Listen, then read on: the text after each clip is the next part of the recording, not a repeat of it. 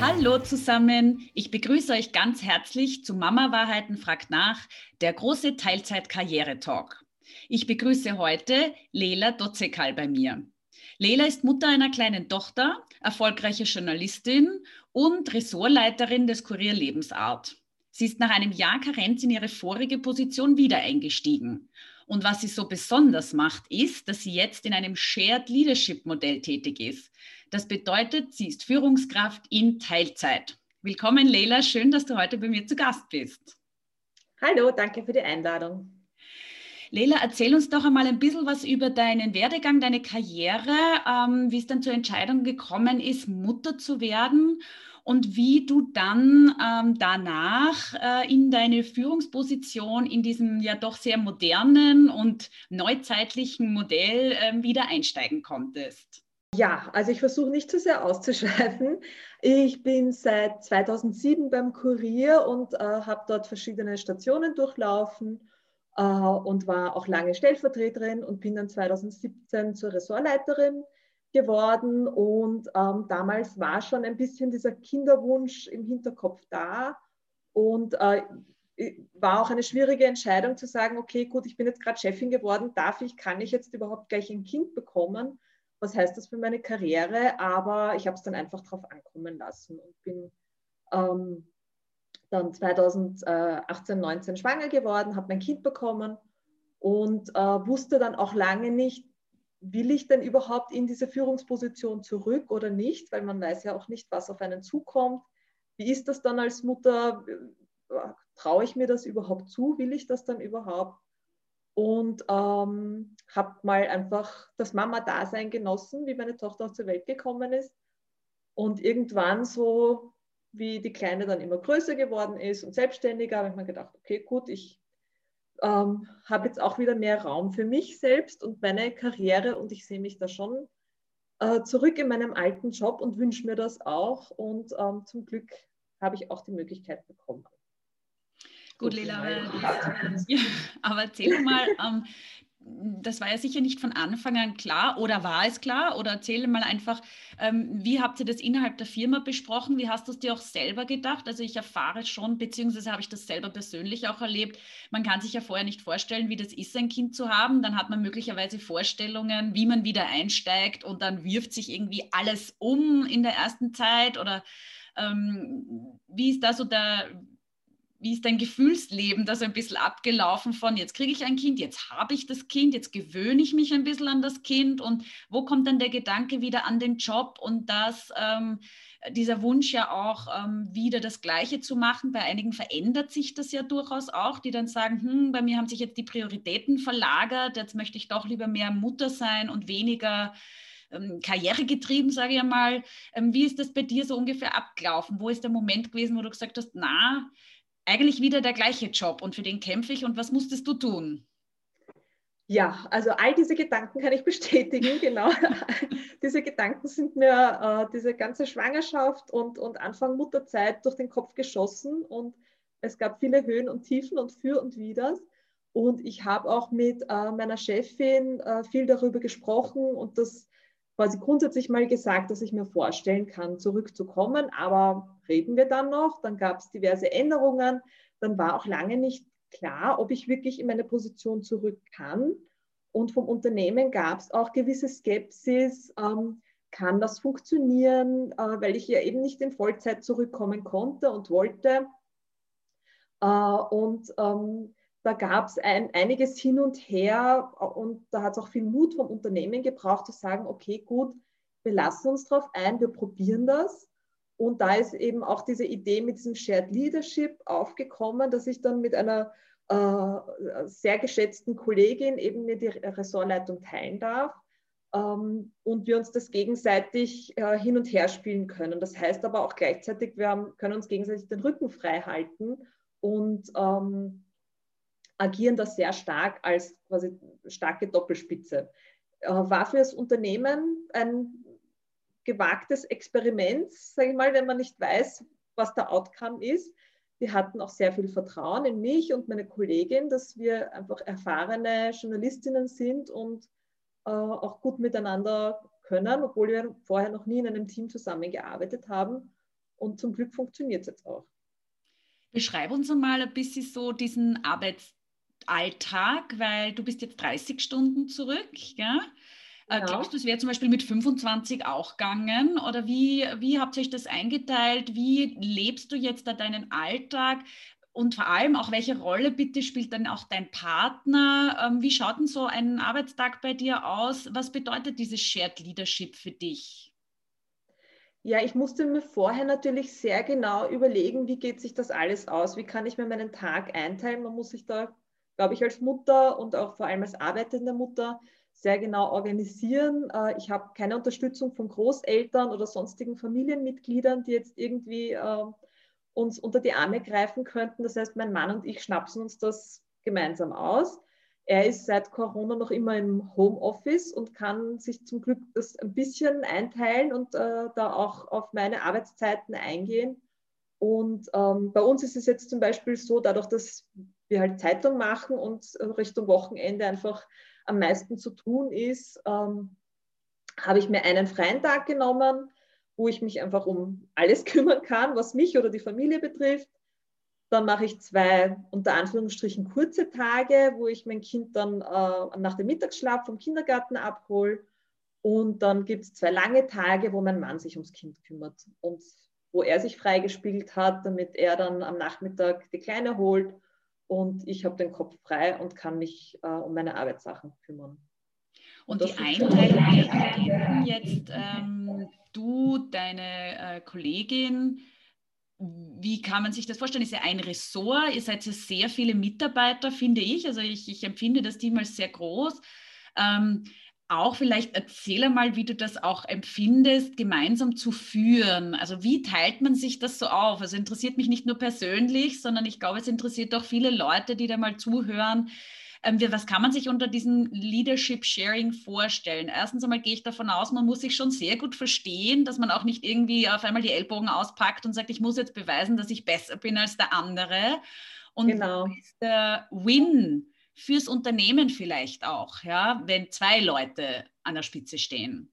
Da gibt es ganz viele Wins. Ähm, Grundvoraussetzung ist, wie du sagst, ganz großes Vertrauen, ganz, großes, äh, ganz große Teambereitschaft die war bei uns von vornherein da, dass wir das einfach gemeinsam machen wollten, dass wir uns gegenseitig sehr schätzen und respektieren.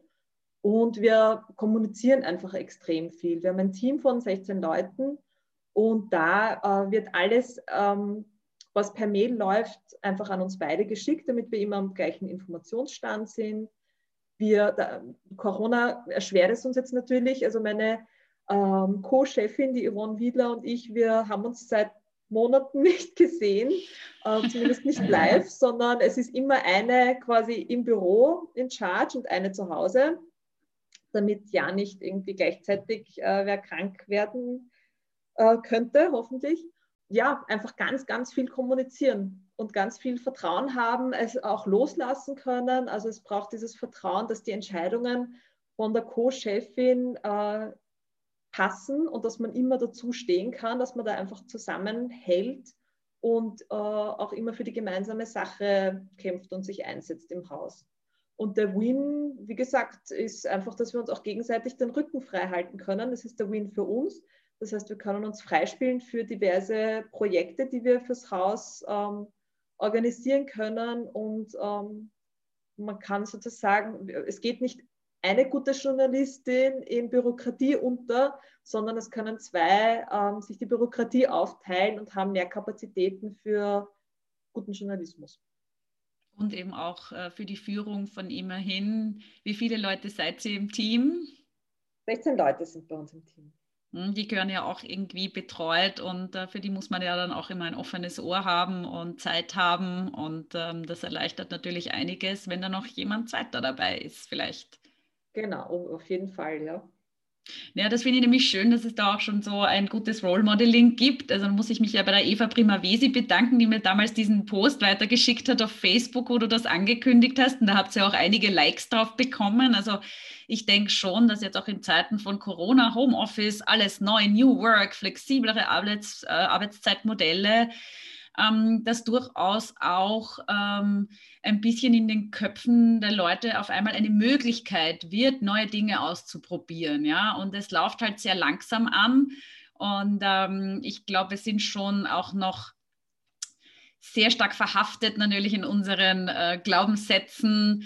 Äh, Führung ist nicht ist nur möglich mit 60 Stunden plus und rund um die Uhr Erreichbarkeit. Und ähm, es ist sehr schön, ähm, wenn jetzt die ersten Blüten sprießen und es einfach auch schon ähm, Beweise gibt, dass es auch anders funktionieren kann weil ich irgendwie auch daran glauben will, dass es in Teilzeit, und ich meine, 30 Stunden ist ja jetzt nicht nichts. Ja, also würde ich jetzt sagen, in zwölf Stunden ist es möglicherweise ein bisschen ein Problem, ein großes Team zu führen und eine äh, Leitungsfunktion auszuüben.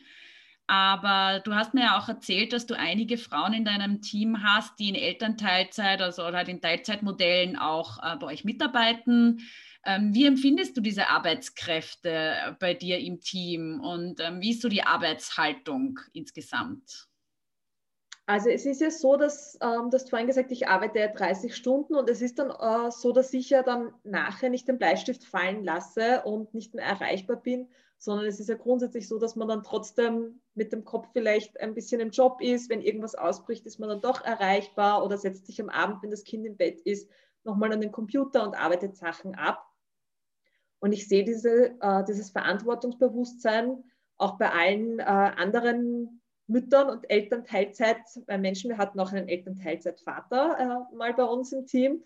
Also ähm, es ist grundsätzlich schon äh, diese Passion für den Job da, dass man so viel geben will, wie man äh, kann und wie möglich ist. Und ähm, was ich beobachte, ist, dass Leute, die in Elternteilzeit arbeiten, einfach nochmal mehr Power reinhauen. Also die wissen dann, okay, ich bin nur meine 15, 20, 25, 30 Stunden da und in dieser Zeit gebe ich Vollgas äh, und die haben manchmal genauso viel Output wie andere, die in Vollzeit arbeiten. Weil die haben dann öfter so, nehmen sich öfter Durchschnaufpausen und können dann natürlich auch nicht 40 Stunden Vollgas geben.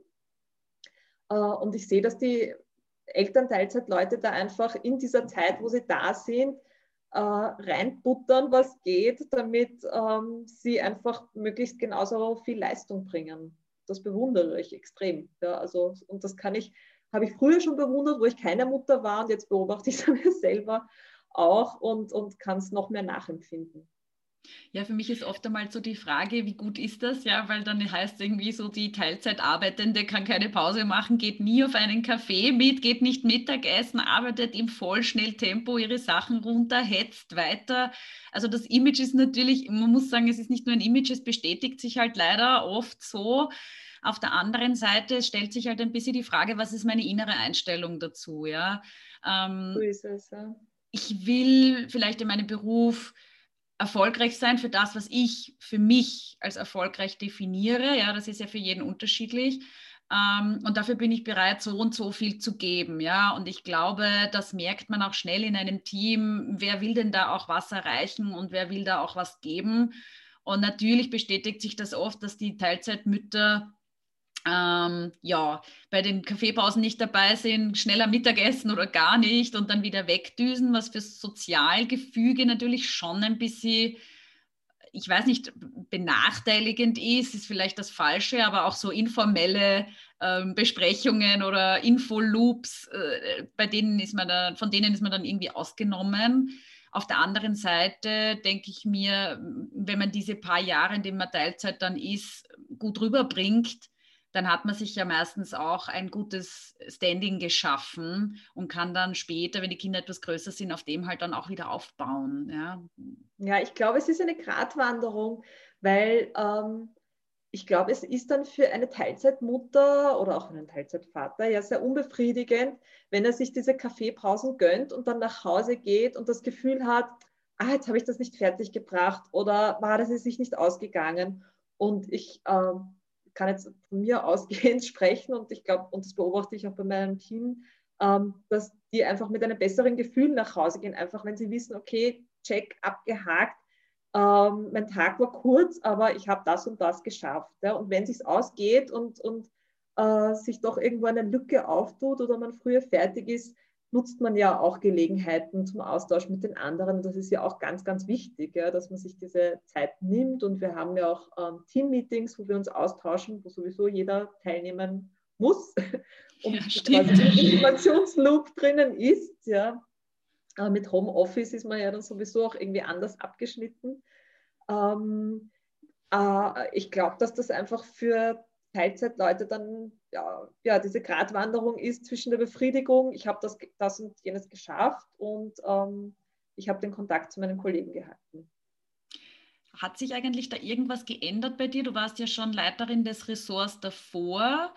Ähm, jetzt eben danach hast du jetzt selber diese Erfahrung des Mutterseins und des Zeitjonglierens und Tasks-Jonglierens.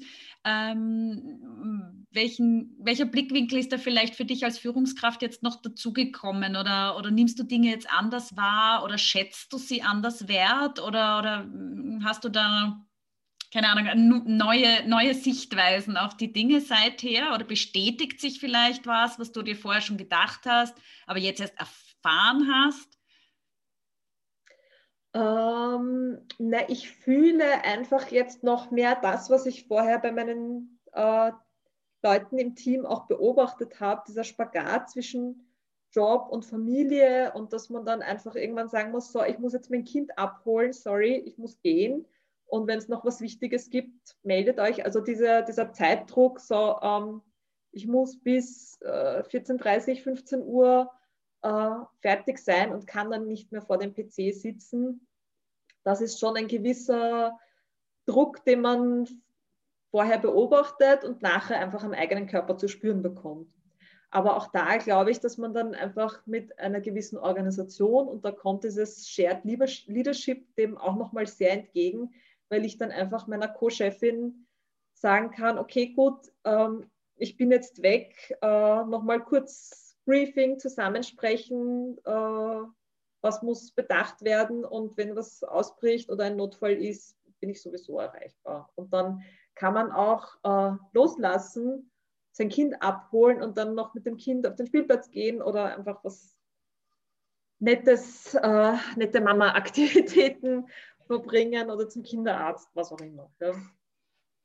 Und wie siehst du das da zum Beispiel ähm, mit dem schlechten Gewissen? Weil das ist nämlich eins meiner absoluten Lieblingsthemen, ehrlich gestanden. ähm, weil du sagst, man macht sich natürlich einen Druck und man spürt einfach einen Druck, ist dieser, und dann eben, dann muss man weggehen und vielleicht gar aus einem Meeting, weil eben ich muss mein Kind holen. Ähm, und dann irgendwie verschwindet man dann und hat irgendwie so das Gefühl, dass rund um einen herum alle sagen, ja, jetzt muss die dann gehen und hm, und oder ist das, spielt sich das in unseren Köpfen ab?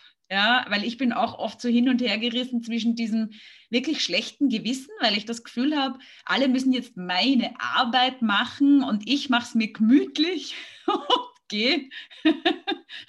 Jetzt ja, weiß ja, ich auch, schwer. dass es so gemütlich nicht ist. Ja. Aber äh, also ich sehe das schon auch ähm, bei vielen Müttern, ähm, die zersprageln sich auch mental. Ja, so dieses was denken jetzt alle über mich? Und jetzt bin ich wieder mhm. die, die geht und ähm, kann nicht den Beitrag leisten, den ich sollte. Und ich finde es ganz schön, mit dir zu sprechen, weil du eben beides bist in der Führungsposition vor allem und eben auch in dieser Mutter eines sehr kleinen Kindes Position. Äh, wie nimmst du das wahr?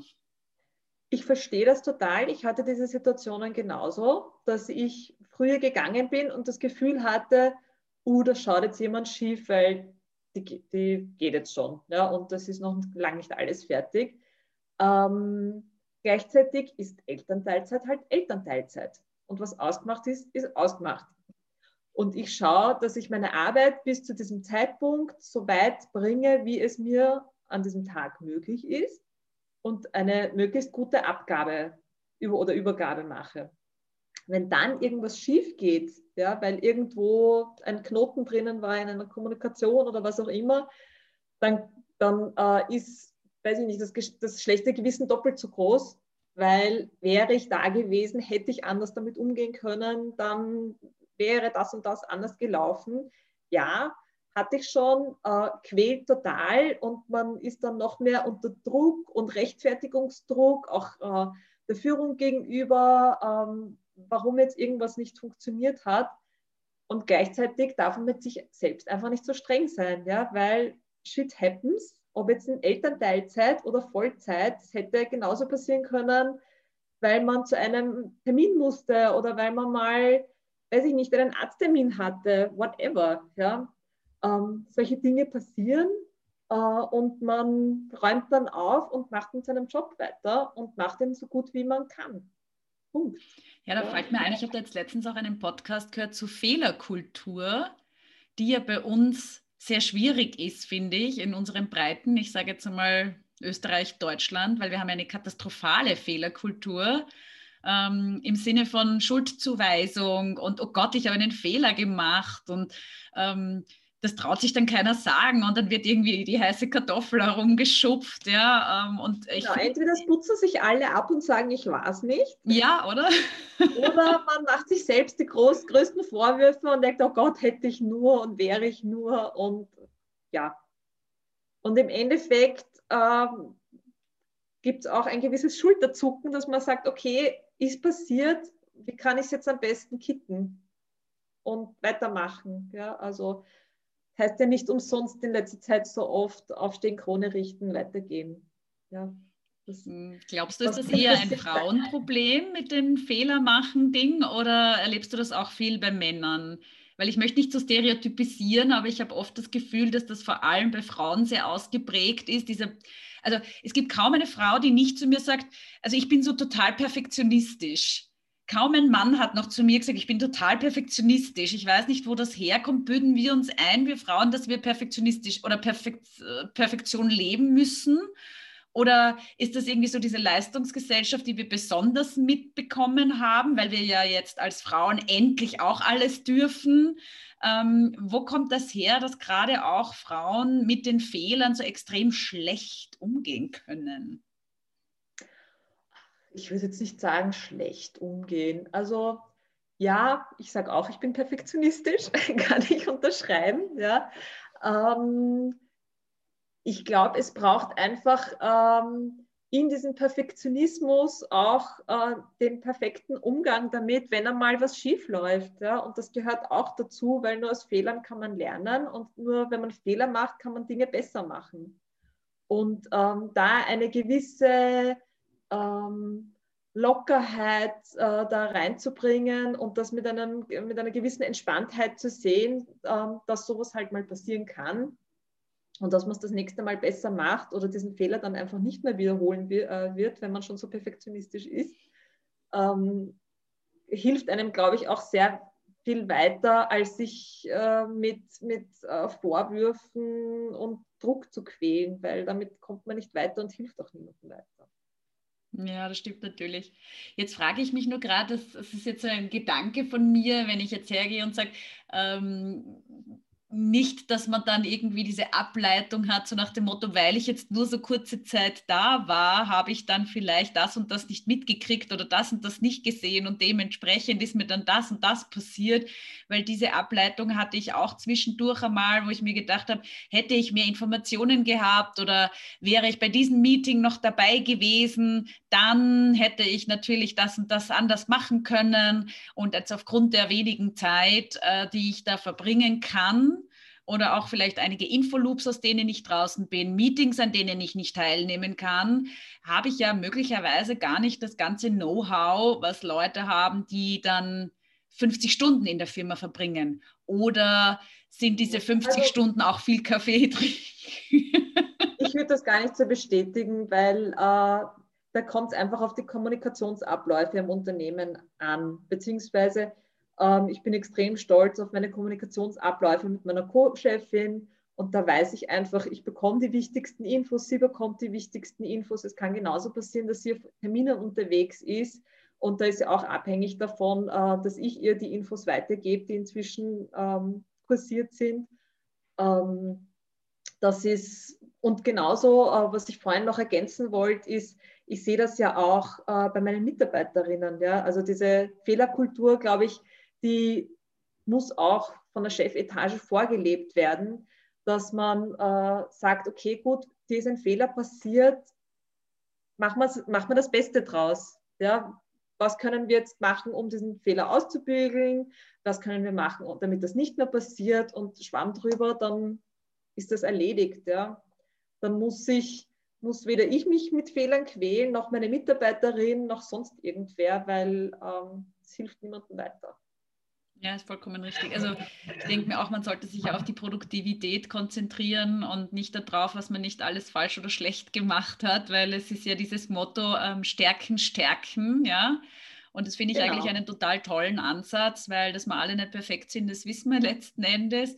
Und ich finde es äh, auch ähm, aus dem Leadership-Gedanken her einfach zu schauen, ähm, was können, wie kann ich auch die Mitarbeiter bestmöglich nutzen und deren Stärken äh, letzten Endes für unseren Job, den wir gemeinsam haben, am besten ausnutzen, in Anführungszeichen.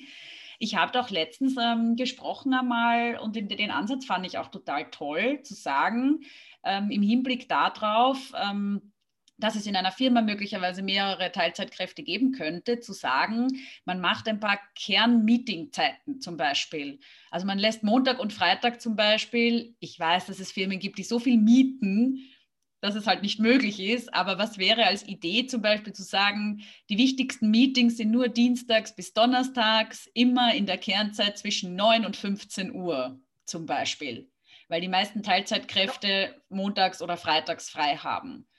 Genau so ist es bei uns. Auch schon von der Attitude her oder von der, einfach von der Message von der Firma ähm, zu den Mitarbeitern sagt, wir wollen, dass ihr bei diesen Meetings dabei seid, deswegen halten wir diese Meetings an den, diesen Kernzeiten ab und schaut, dass da da seid. Dann kriegt ihr alle Infos, die ihr braucht. Und genau. solche Dinge, denke ich mir, sollten stattfinden, ähm, dass man eben nicht als Teilzeitkraft um 17 Uhr am Abend aus dem Meeting rennen muss, weil man eh schon die allerletzte im Kindergarten ist und die anderen bleiben immer noch sitzen und reden über Dinge, die, die man wissen sollte. Ja? Ist natürlich eine Kultursache, aber wäre vielleicht mal der äh, Input für äh, die eine oder andere Firma, das mal zu überlegen, ob das nicht möglich wäre. Ja? Absolut, ist auch essentiell bei uns zum Beispiel in unserem Team für unsere Arbeit. Äh, wir haben sämtliche äh, Meetings zu diesen Kernzeiten, wo möglichst viele Mitarbeiter da sind, damit einfach jeder bestmöglich auf dem neuesten Infostand ist. Ja, das ist für uns eigentlich schon selbstverständlich, weil anders würde es mit so vielen Teilzeitkräften auch gar nicht funktionieren. Würdest du deine Branche jetzt, also die Medienbranche, als ähm, Vorreiterbranche ähm, in Bezug auf ähm, Möglichkeiten für Frauen, Möglichkeiten für Teilzeit, Möglichkeiten für Familie, Vereinbarkeit und so weiter bezeichnen? Oder ähm, ja, wie würdest du das beschreiben? Schwierige Frage. bei Medien eher so, uh, und Abgabezeiten und keine Ahnung, Druck und News und ich muss eigentlich immer erreichbar sein, weil was ist, wenn irgendwas Wichtiges passiert mitten in der Nacht? Äh, wie schaut das so ja. aus bei dir? Genau so ist es, ja. Es kommt, also es, man muss Medien auch differenziert sehen. Es gibt äh, je nach Bereich, in dem man arbeitet, schnellere und äh, langsamere Bereiche, äh, Bereiche, wo man 24-7 erreichbar sein muss und andere, äh, wo man sich ein bisschen besser einteilen kann. Ähm, ich sage trotzdem niemals nie. Ja, es ist einfach Einteilungssache, eine Frage der Möglichkeiten der Organisation und wenn man sich organisieren kann, dass man flexibel zur Not um 2 Uhr früh zu, irgendeiner, ähm, zu irgendeinem Vorfall ähm, fahren kann, dann why not? Ja, wenn man die Großeltern im Haus hat und die dann das Kind schupfen können oder was auch immer. Ja. Es ist alles Einteilungssache. Ich glaube, das Wichtigste ist, dass man in erster Linie mal an sich selbst glaubt und selbst den Mut hat zu sagen, ich will das, ich kann das und das auch nach außen transportiert, dass dir das auch dein Arbeitgeber abkauft und dich dabei unterstützt. Das sind jetzt so schöne Schlussworte, Leila. Jetzt habe ich mir noch überlegt. das noch auszuführen, aber letzten Endes ja, genau um das geht's. Ja, man ist als Arbeitskraft dann ja meistens schon etwas erfahren, vor allem wenn man dann schon einen gewissen Berufs- und Karriereweg gegangen ist. Ähm, und man ist letzten Endes genauso fähig und erfahren, wenn man eben aus der Mutterzeit zurückkommt. Und der Arbeitgeber, wenn er klug ist, nutzt dieses Wissen. Und äh, man selbst muss halt schon durchaus diszipliniert sein und einteilen. Also ohne den genau. geht es ja auch nicht. Aber im Großen und Ganzen, das ist sicher ein ganz ein wichtiger Punkt, an sich selbst zu glauben und an seine Fähigkeiten zu glauben. Und du hast so schön geschrieben in dem Fragebogen, den ich verschickt habe, Qualität wird gewinnen oder sowas in der Art. Ja. Also wenn du vorher schon Qualität geliefert hast, wirst du es auch danach tun. Und wenn du darauf vertraust, sollte eigentlich einem erfolgreichen Berufsleben nichts im Wege stehen würde ich mal glauben. Sehe ich genauso. Ja, ich weiß nicht, wie oft ich im letzten Jahr gesagt habe, ich habe mein Hirn nicht in der Geburtsklinik abgegeben. Äh, genauso wenig meinen Ehrgeiz oder sonst irgendwelche Fähigkeiten, die ich in den letzten 40 Jahren äh, äh, Tage gelegt habe. Also ja, hat sich das äh, nicht geändert, nur weil ich ein Kind bekommen habe. Und ähm, damit kann ich diese Leistung genauso bringen, nur muss es anders eingeteilt werden und ich muss nicht nur selbst an mich glauben, sondern, oder ich muss in erster Linie selbst an mich glauben, damit dann auch andere an mich glauben können. Weil wenn ich es nicht tue, dann wieso sollte es jemand anderes tun? Super, aber das ist jetzt mein Schlusswort. Leila, vielen Dank. Ich freue mich wirklich sehr, dass du gekommen bist, um uns ein bisschen zu erzählen, dass das ähm, Shared Leadership wirklich auch, dass das halt auch erfolgreich sein kann und dass das funktionieren kann und auch wie es funktioniert. Und ich hoffe wirklich, dass das eine Inspiration für ähm, Zuhörer, aber auch vielleicht für Unternehmen sein kann, ähm, mal ins kalte Wasser zu springen und Dinge einfach mal auszuprobieren, ja, und neue Modelle zu testen, um zu schauen, wirklich, ähm, und in, in, der heutigen Zeit ähm, wissen wir, wie wichtig das jetzt geworden ist, ähm, Dinge einfach ähm, so auch arbeiten zu lassen für sich. Und ähm, je flexibler, desto besser. Und es be betrifft ja nicht nur uns Frauen und Mütter, sondern es betrifft sicher auch den einen oder anderen Mann, der vielleicht auch nicht mehr so viel arbeiten will, sondern noch andere Interessen verfolgt und trotzdem super talentiert und fähig ist. Und die Firmen würden sich vielleicht einige Türen öffnen, wenn sie auch ein paar neue Modelle mal versuchen und dem einfach eine Chance geben. Ja. Vielen Dank jedenfalls, Lele, dass du heute da warst, dass du von eurem äh, Modell und deinen Ansichten erzählt hast. Und ich wünsche dir noch ganz viel Erfolg und deiner Kollegin und deinem Team, äh, auf das ihr der Welt beweist, dass es möglich ist. Dankeschön. Vielen Dank, machen wir gerne. Danke euch allen fürs Zuhören und fürs Dabeibleiben. Ihr findet mich und meine Geschichten auf allen gängigen Podcast-Plattformen. Und damit noch mehr Frauen, Mütter und Eltern Zugang zu diesen wunderbaren Gesprächen bekommen, freue ich mich über euer fleißiges Teilen. Helft mit, diesem Thema mehr Gehör zu verschaffen. Und wenn ihr noch mehr Mütter, Väter und Firmen kennenlernen wollt, die zeigen, dass Vereinbarkeit Familie und Beruf kein Mythos ist, dann schaltet das nächste Mal wieder ein. Ich freue mich auf euch und bis bald.